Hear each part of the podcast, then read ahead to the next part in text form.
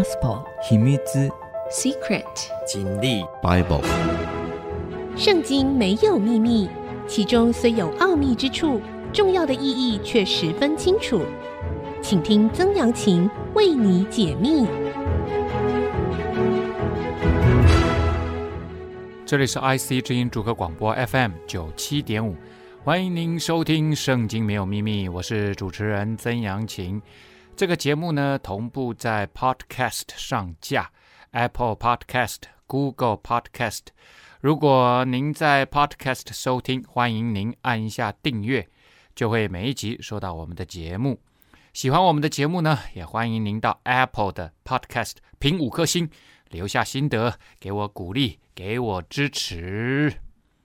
好的，我们上一次的节目呢，说到了哈雅哈王。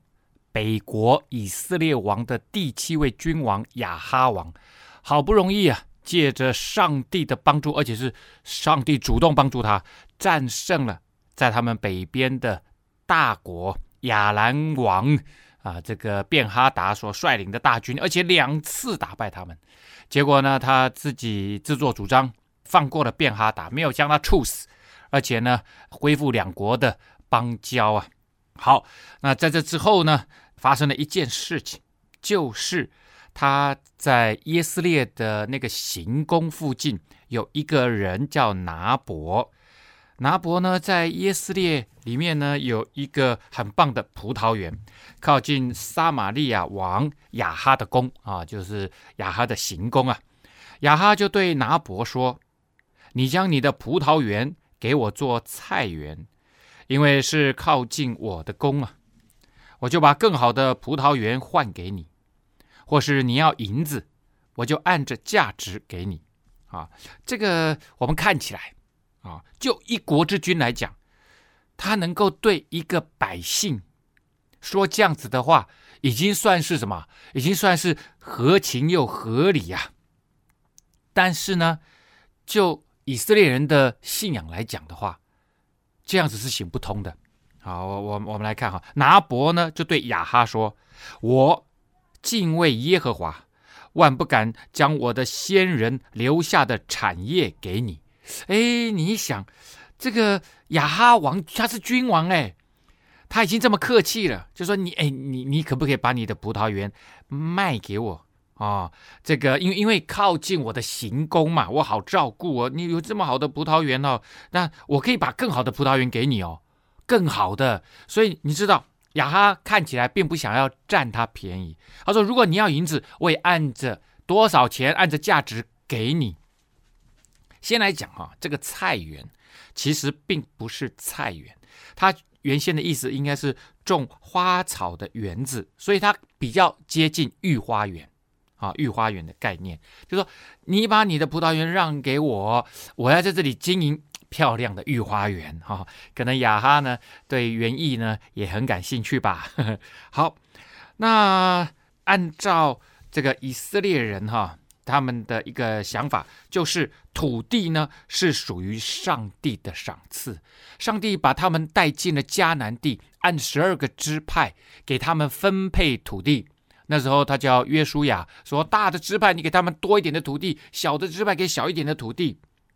对以色列人来讲，土地是要代代相传的。土地的存在在人之先呢，也就是你人还没来，土地就在那里给你预备了，在你们祖先的手中就给你预备了。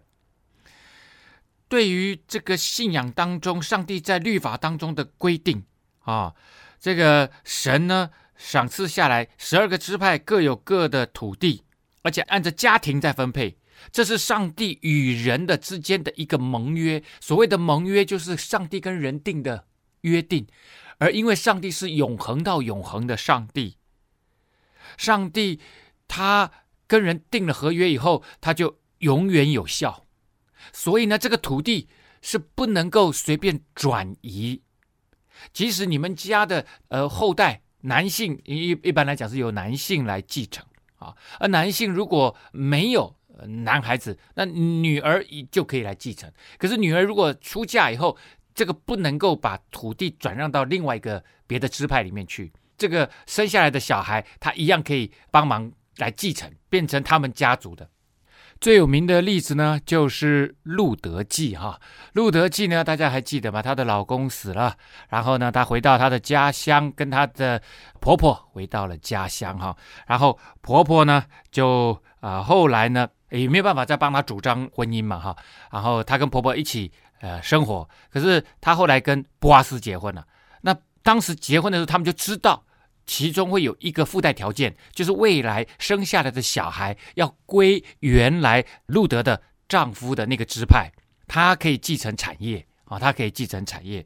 所以呢，在这里你就知道说，对于以色列人来讲是不能够随便出让土地的哈。那这个耶斯列的行宫哈，在在一九九零年初的时候呢，被挖出来，考古出土了啊，有长方形的宫殿。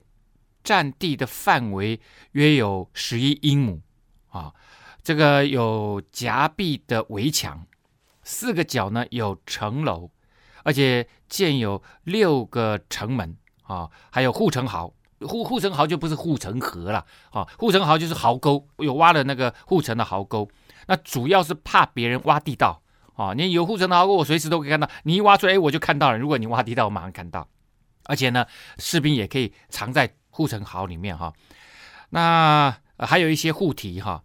那护城壕沟呢，是从岩石中间哇那凿出来的哈。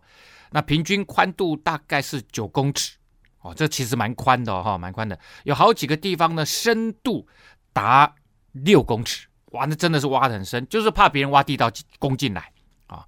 那迦南地那个地方的护城壕沟都是没有水的哈，所以叫做护城壕啊，用意呢就是害怕。呃，敌人呢挖凿这个隧道啊，那耶斯列这个城呢，距离撒玛利亚大概是差不多三十七公里的地方啊，三十七公里的地方。好，那刚刚我们说了哈，这个菜园其实指的就是植物、水果、香料的花园，所以应该算是一个御花园这样子哈。好，那拿伯呢对亚哈说这个话，亚哈的反应是什么呢？拿伯说：“我敬畏耶和华。”万不敢将我先人留下的产业给你呀！啊，那亚哈呢？就因为耶斯列人拿伯说：“我不敢将我先人留下来的产业给你，就闷闷不乐的回宫，躺在床上，连转脸向内也不吃饭。”那稍稍在以色列呢，有一点点信仰啊，因因为其实他们的信仰，他们的宗教已经变成他们的文化的了啊，已经变成他们的文化，所以呢，亚哈王很清楚、很明白。他是不能够去想要买啊拿伯的葡萄园的。拿伯这样子拒绝他，其实是在理上面是完全站得住的啊，完全站得住的。那在《生命记》第十七章里面讲到这个地方啊，到了耶和华你神所赐给你的地，得了那地居住的时候，若说我要立王治理我，像四围的国一样，好，那这个事情《生命记》呢写的是摩西那个时代，他。告知以色列人民上帝的律法，他讲了说，以后你们到了迦南地，你们若是想要立王，后来果然就立了嘛。呃，第一任君王就是扫罗王嘛，在呃撒母耳的时代，那以前就只有先知或祭司来带领他们。那现在呢，他们自己想要立王，也就是先知是代表上帝的，以前是上帝来带领你们。现在呢，你们觉得上帝太远了，天高皇帝远，我们想要一个可以看得见、摸得着的。王来带领我们啊！那时候呢，果然他们就跟周边的国家一样，他们就说：“哎，我们也要想要立王啊！”那上帝就继续说：“你总要立耶和华你神所拣选的人为王，必从你弟兄中立一个人，不可立你弟兄以外的人为王。”也就是你要立这个王，一定要是以色列人呐，不能是外国人呐。只是王不可为自己加添马匹，也不可使百姓回埃及去。好。那这个重点是，上帝已经把你们从埃及地领出来了，不能再领回去。然后呢，王不可为自己加添马匹，然后不可为了自己的这个老买好车啊，啊，买名车啊，买豪车啊，不行啊，也不可为自己多立嫔妃啊，恐怕他的心偏邪啊。这个婚姻，上帝已经讲了，就是一夫一妻啊，啊，而你不可能自己的呃一夫多妻。啊！可是那个时候，哎，有权有势的人都是一夫多妻啊！啊，他说，因为你一夫多妻以后，你心会偏邪啊，因为你你娶的这个妻子很多都不是以色列人，是外国人。他特别知道这些王啊，他们很容易去因为婚姻的关系，要建立这个外交关系，他们会去做这种政治联姻。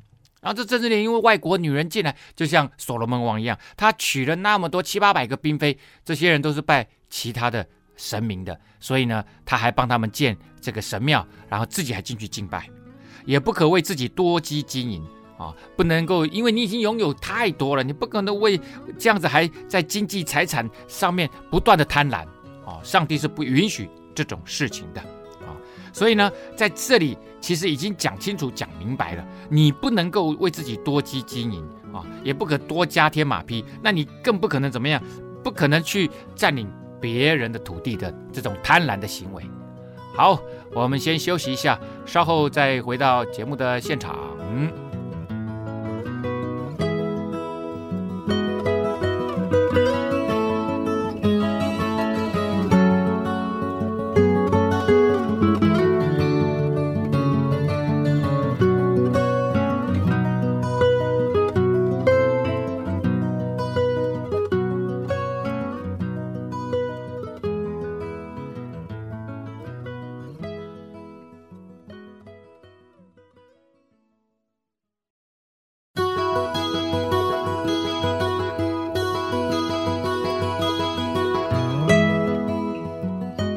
欢迎您回到《圣经没有秘密》，我是主持人曾阳晴。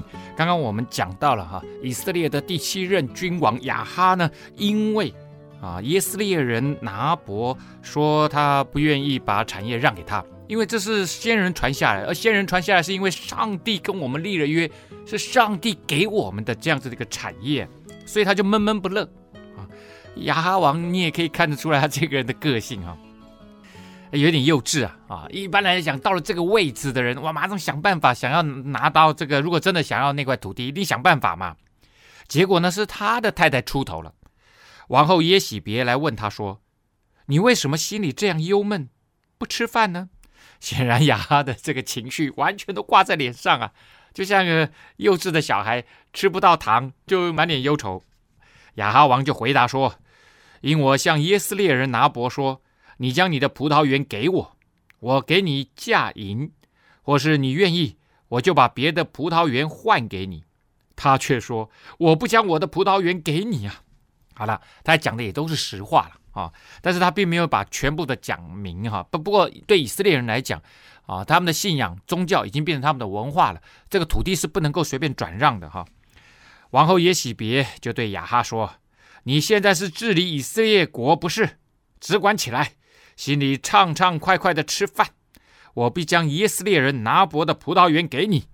呃，耶喜别呢有办法啊、大家还记得吗？之前以利亚大战耶喜别跟亚哈王的这个先知啊，他们拜巴力跟拜这个假神偶像的这些先知哈、然后全部都杀了以后，耶喜别呢出头啊，亚哈王整个人都龟缩回去了，可是耶喜别替他出头啊，就是说追杀以利亚。同样的 哈、这个人一样，亚哈王没拿不到拿伯的这个葡萄园，耶喜别说：“我帮你出头。”腓尼基的西顿王的女儿耶喜别，在他们那个地方的文化跟宗教是这样子的哈。他说：“君王说要就要，权力极其大，跟以色列国的君王的权力是不一样，是被上帝的律法限制住的。”就我刚前一段我没有念那个嘛，你不能够替自己呃多增加金银啊，呃这个财宝啊，也不可加添马匹呀，啊，啊，你要按着律法书啊呃的规定去做。所以呢，对于耶喜别来讲，你你怎么这么无能呐，啊？怎么这么没有用啊？要就去拿，你当这什么王啊？他心里面可能想的是这个样子哈，啊。所以呢，他就有办法了啊，他的办法。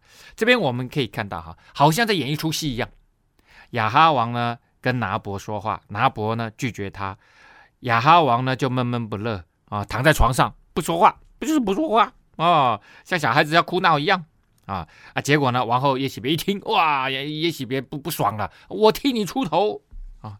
这边我们看到一个很棒的一个从文学角度来看的戏剧效果，戏剧场景呢，从这个雅哈跟拿伯可能就在他的葡萄园附近遇到拿伯，然后跟拿伯聊一聊。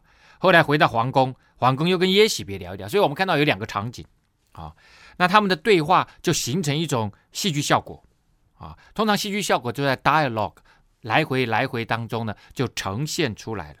而这呈现出来最棒的就是能够看到三个人的个性。你你可以想象，他们三个人在演戏，啊，剧本已经写好了，他们在演戏。在演戏过程当中，你如何能够演的传神呢？主要就是能够揣摩出这个人的个性。那当然，他们三个不是在演戏，他们三个都是真的日常生活的一个回应哈。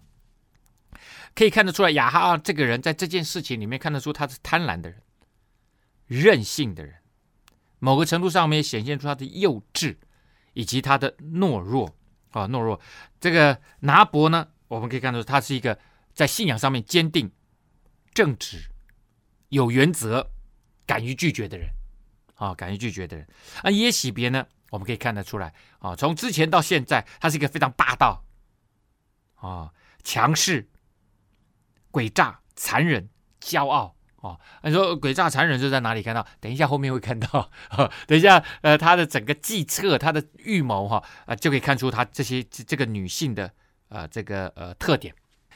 那这个就让我想到了哈、以前我非常喜欢捷克的一个小说家叫米兰昆德拉啊、他有一本书叫做，他是那个生命中不能承受之轻很有名的作品的作者哈。他有一本书呢，叫做《小说的艺术》啊，因为以前呢，鄙人在下我也写过一阵子小说哈，出了几本小说，那我就看他写的《小说的艺术》这本书，写的其实蛮好的，他他蛮有自己的一套哈。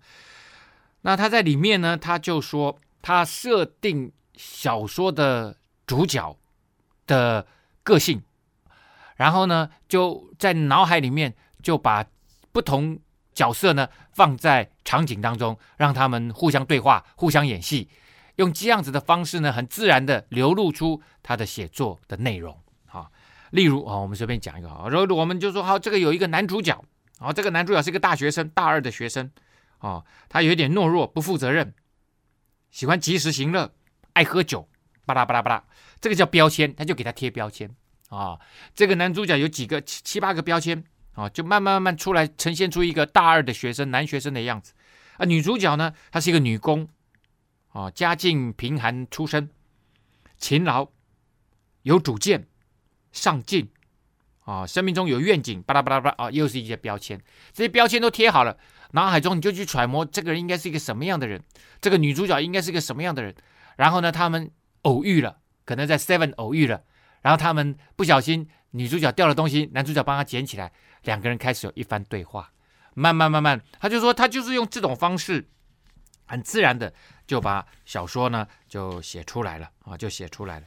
好，那这个呃，刚刚呢我们讲了也许别说他有办法，那什么办法呢？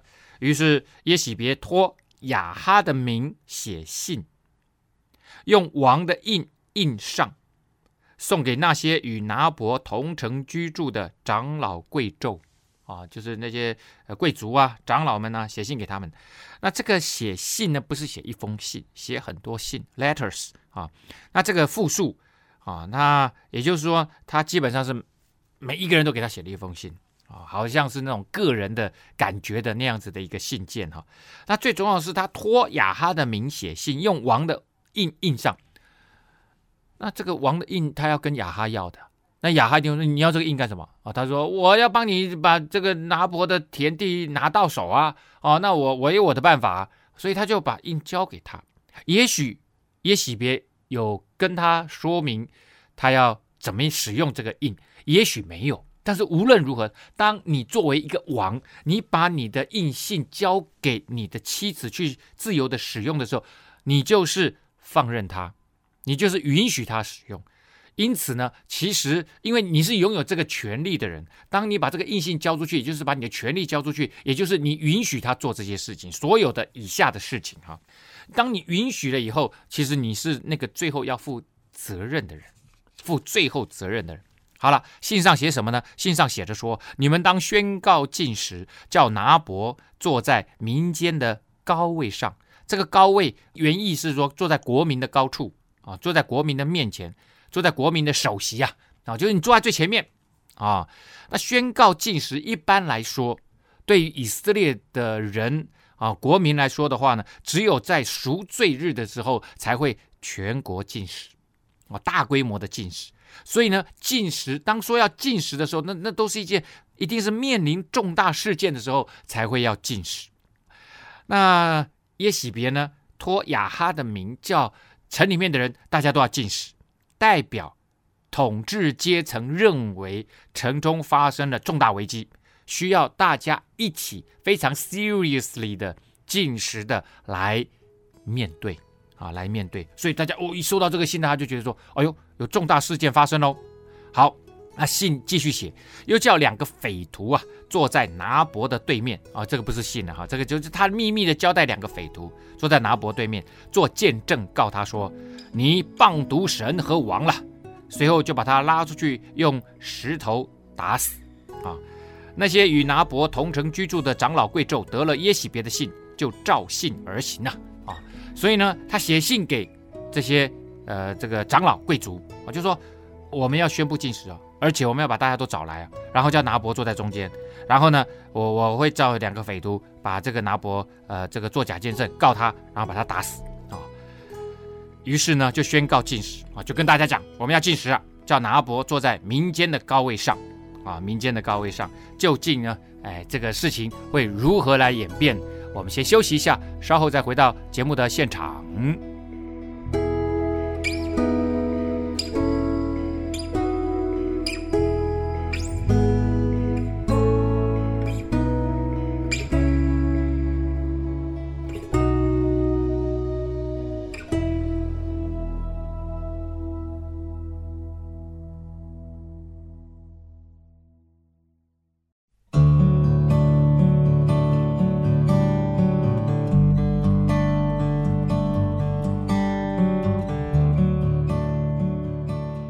欢迎您回到《圣经没有秘密》，我是主持人曾阳晴哈。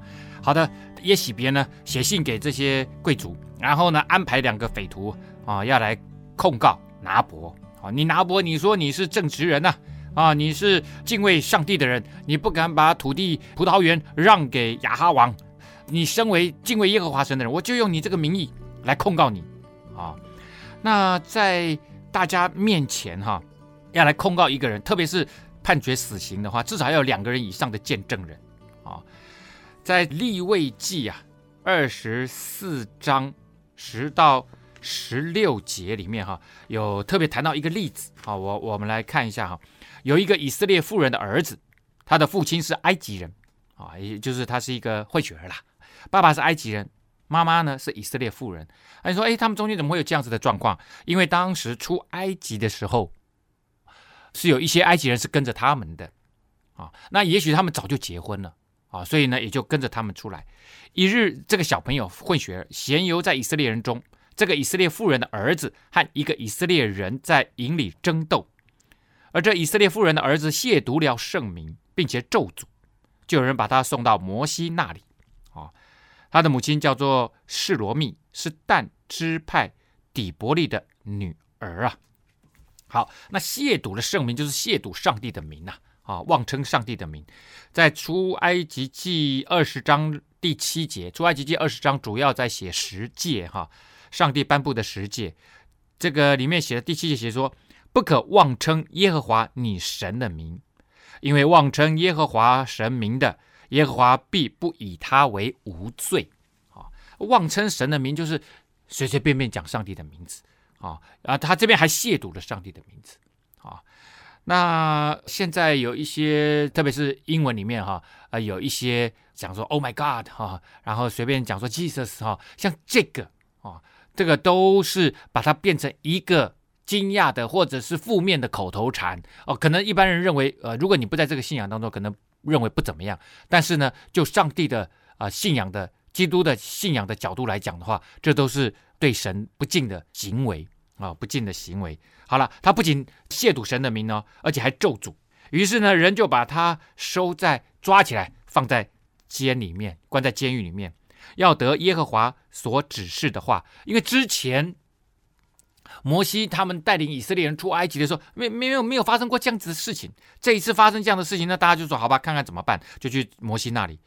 结果呢，耶和华就晓諭摩西说。把那咒诅圣名的人带到营外，叫听见的人都放手在他头上。啊！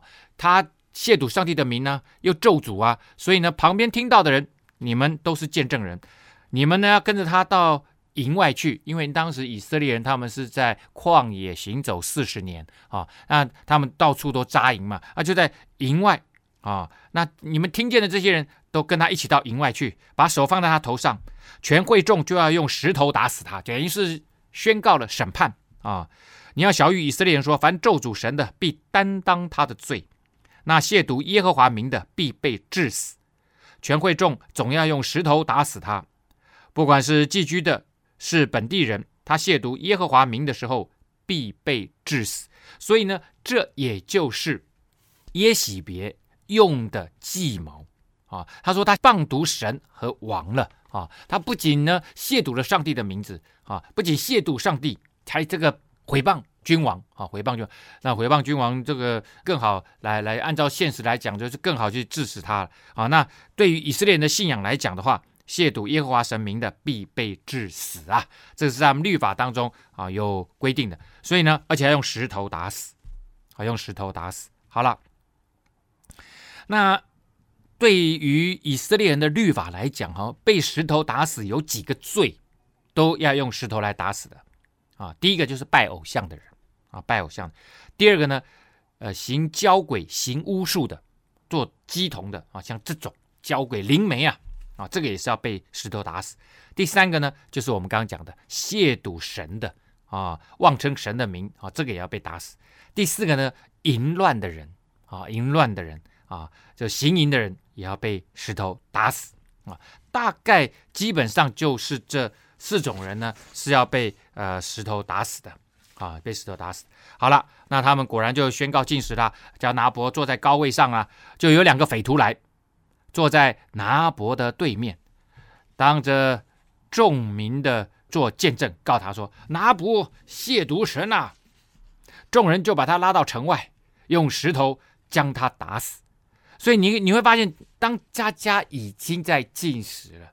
所以大家认为今天会面临一个重大的事情，然后果然就有两个匪徒来呢，就指着这个拿伯说他亵渎神啊、哦，所以呢大家就已经有心理准备了嘛，然后而且其实早就有阴谋了嘛，所以大家就在这个时候立刻就把他用石头打死，拿伯根本没有机会辩解，整个是那种赎罪的氛围，突然有一个代罪羔羊出来了，有一个严重的指控出来了，然后呢就在这样的审判制度下面，就立刻。根本不给他辩解的机会呀！啊，辩解的机会。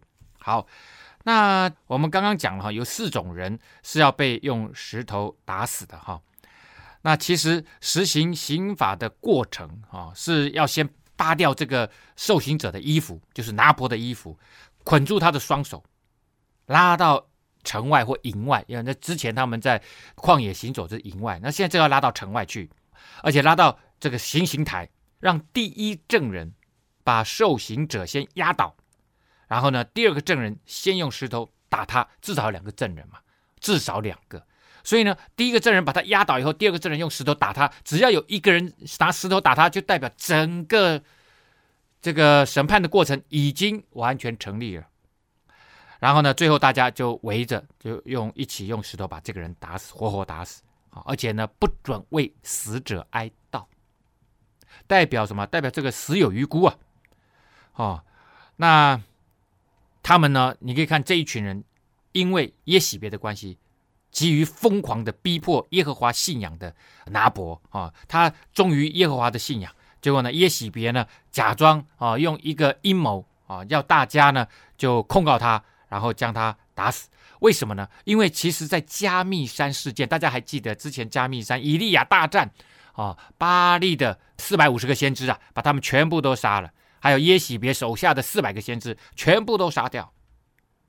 在那个事件之后呢，其实百姓已经开始惧怕耶和华，敬畏耶和华了。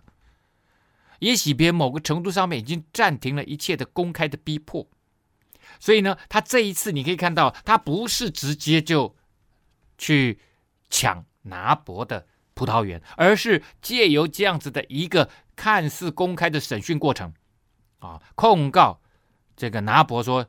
亵渎神了，啊，亵渎用这一条律法啊，所以呢，你可以看到耶洗别也暂时的，好像服在上帝的律法之下啊，用用这个呃上帝的信仰来逼迫拿伯。好，其实他也是在这个魅惑人心呐，啊，迷惑人心呐。于是打发人呢，这个大家就说，哎，已经被打死了，就打发人去见耶洗别，就是这些长老啊，就去告诉耶洗别说，拿伯已经被打死了，已经被石头打死了。耶洗别听见拿伯被石头打死，就对亚哈说：“你起来，得耶斯列人拿伯不肯为嫁银给你的葡萄园吧。现在他已经死了。拿伯如果死了，按照犹太人的律法，其实应该由他的儿子来继承产业才是啊。也就是，即使拿伯死了，这个土地、这个葡萄园也不会归你。”亚哈王的，哦，可是呢，显然这个耶洗别呢，也把拿伯的儿子通通都杀了啊。其实，在之后呃的这个记载，确实有记载，耶洗别也杀了拿伯所有的儿子啊，就只为了夺人家的葡萄园啊。结果呢，我们我们看看亚哈的，我说亚哈有点幼稚，就是这样。亚哈听见拿伯死了，就起来下去。要得耶斯列人拿伯的葡萄园，他问都没有问说整个过程是如何能够成功的，他都问都没有问呢。哎呀，哇，有得有好东西了，我拿到我要的东西，兴奋的快快乐乐就下去要得他的葡萄园，也没有问说，哎，那拿伯的儿子们呢？拿伯呢？问都不问。啊，好了，那问都不问的结果是如何呢？我们先休息一下，稍后再回到节目的现场。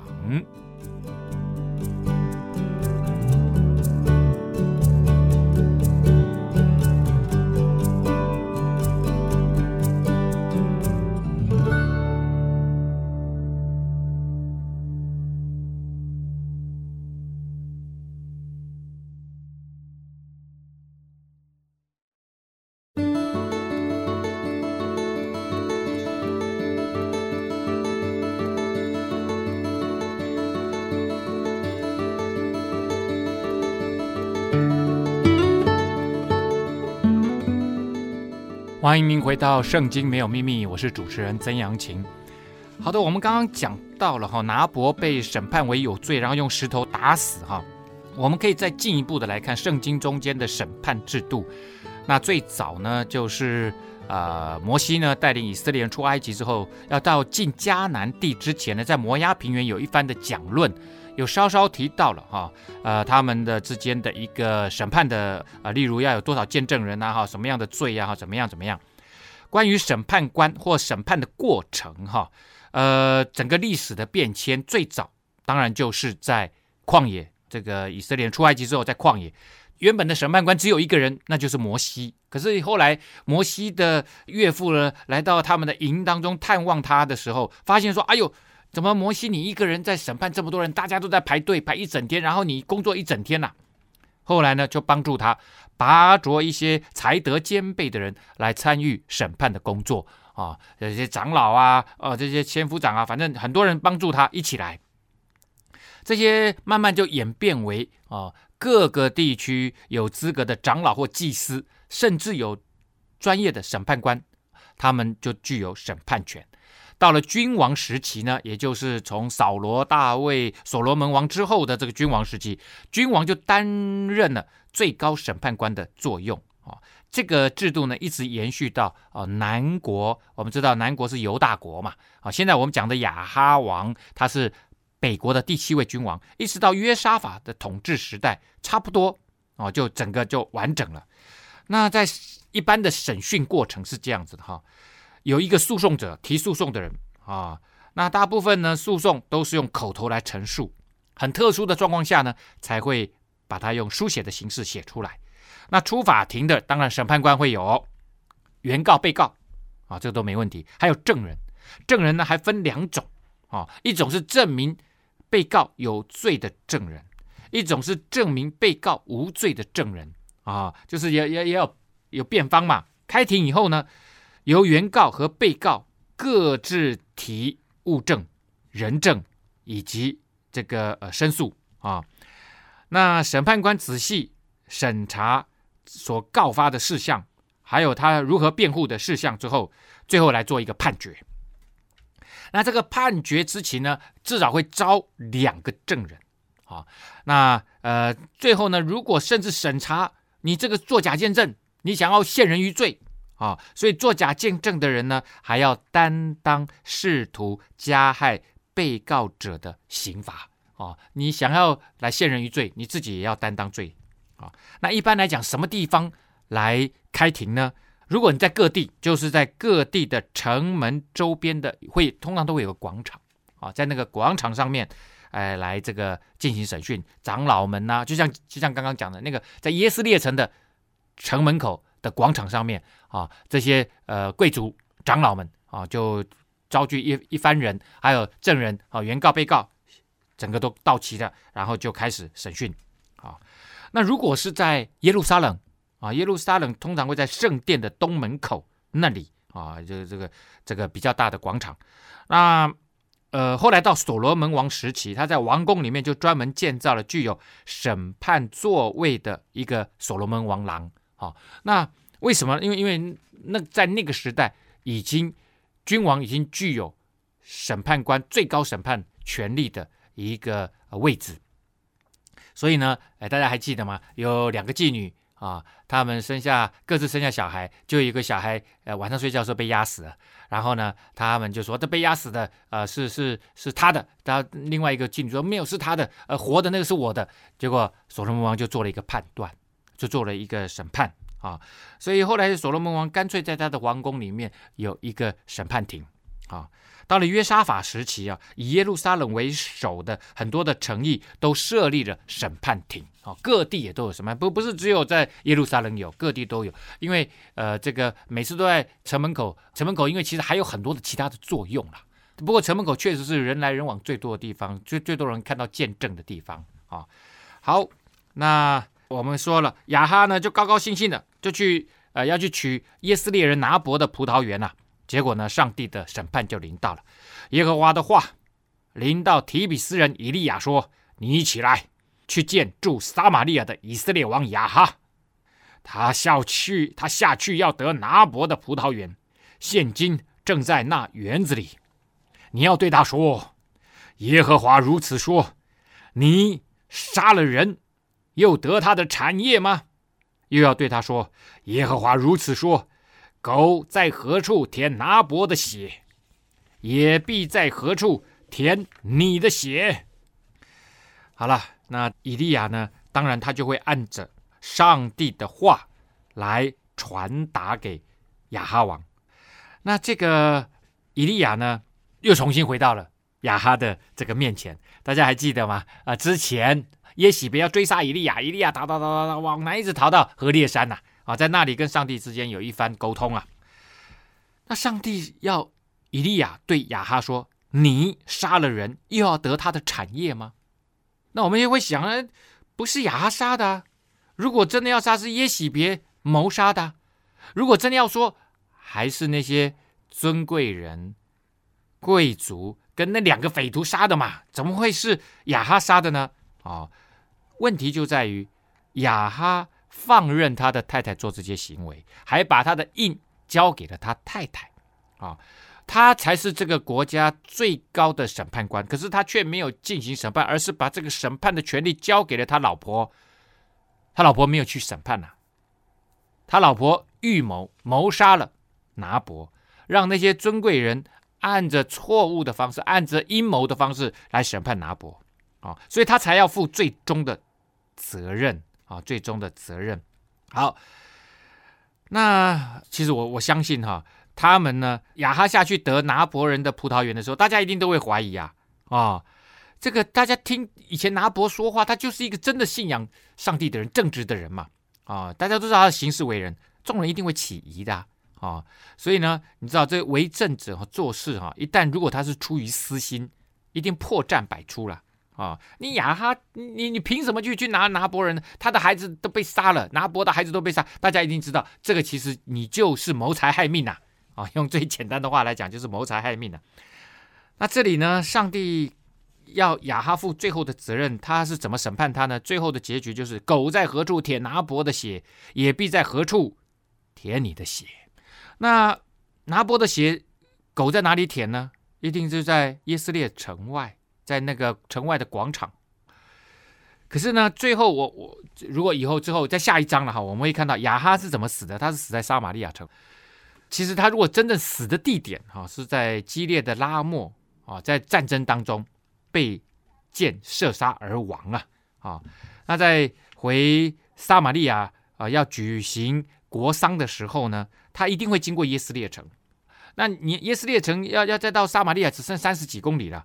那你那个上面都是血迹呀，哦，呃，然后又臭又脏啊，所以呢，他可能会在耶斯列先洗过那个战车啊，然后呢，再回去举行丧礼。之后，我如果我我们到了二十二章，他的呃死的时候，我们再来谈这件事情。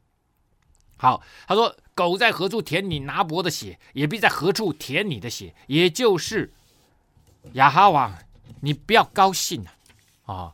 你现在看起来好像得意洋洋取得拿伯的土地，但是我告诉你，啊，你呢不得好死啊！那一般来讲，狗呢，流浪狗在街头流浪啊，以垃圾还有食腐的这个肉啊，这些腐烂的肉哈为生啊，垃圾。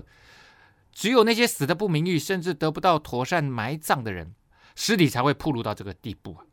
通俗的观念认为，埋葬如果不得体的话，就会危及死者来生的幸福。啊，以色列人甚至认为呢，人的躯体、肉体和灵魂基本上是不可分的。啊，人的灵啊，人是灵的存在，也是肉体的存在。因此呢，尸体必须要好好的保存，小心的处置。所以他们会给它抹上膏油啊，然后会用裹尸布把它裹起来，然后小心的放好、处置好。在主前 B.C. 一千年的时候，亚述帝国也有这样的记录，反映对死尸的态度。亚述巴尼帕惩罚反对者的办法，就是将他们的尸首丢在街上，四处拖拉。啊、在同一个时代的亚述的咒诅，甚至宣称了：愿狗把他不得埋葬的尸体撕为碎片。啊、你就可以看出来，上帝很清楚明白的告诉亚哈王说：你，我给你最后的惩罚就是啊，狗在何处舔拿伯的血，也必在何处舔你的血。哇！亚哈当很生气，就对以利亚说：“我仇敌，你找到我了吗？”结果呢，以利亚就回答说：“我找到你了，是因为你卖了自己，行耶和华眼中看为恶的事。你卖了自己，你出卖自己的权柄啊，你出卖自己的灵魂啊。耶和华就说了：我必使灾祸临到你，将你除尽。凡属你的男丁，无论是困住的、自由的，都从以色列中剪除。”我必使你的家像尼巴的儿子耶罗波安的家，就是北国的第一个君王；又像亚西亚的儿子巴沙的家，因为你惹我发怒，又使以色列人陷在罪里的那罪啊！所以呢，你要跟你之前的那些君王一样，是整个家族被抄家了。论到耶洗别，耶和华也说：狗在耶斯列的外国必吃耶洗别的肉啊，要吃他的肉。你呢，他只会舔你的血，可是对耶洗别，他会吃他的肉。凡属亚哈的人，死在城中的必被狗吃，死在田野的必被空中的鸟吃啊！上帝的审判到这里为止，亚哈又是如何反应的？今天来不及跟大家呃来分享了啊！我们下一次的节目啊，再跟大家来分享亚哈的反应。今天的节目呢，到这里要告一个段落了，我们要在这边跟大家说拜拜。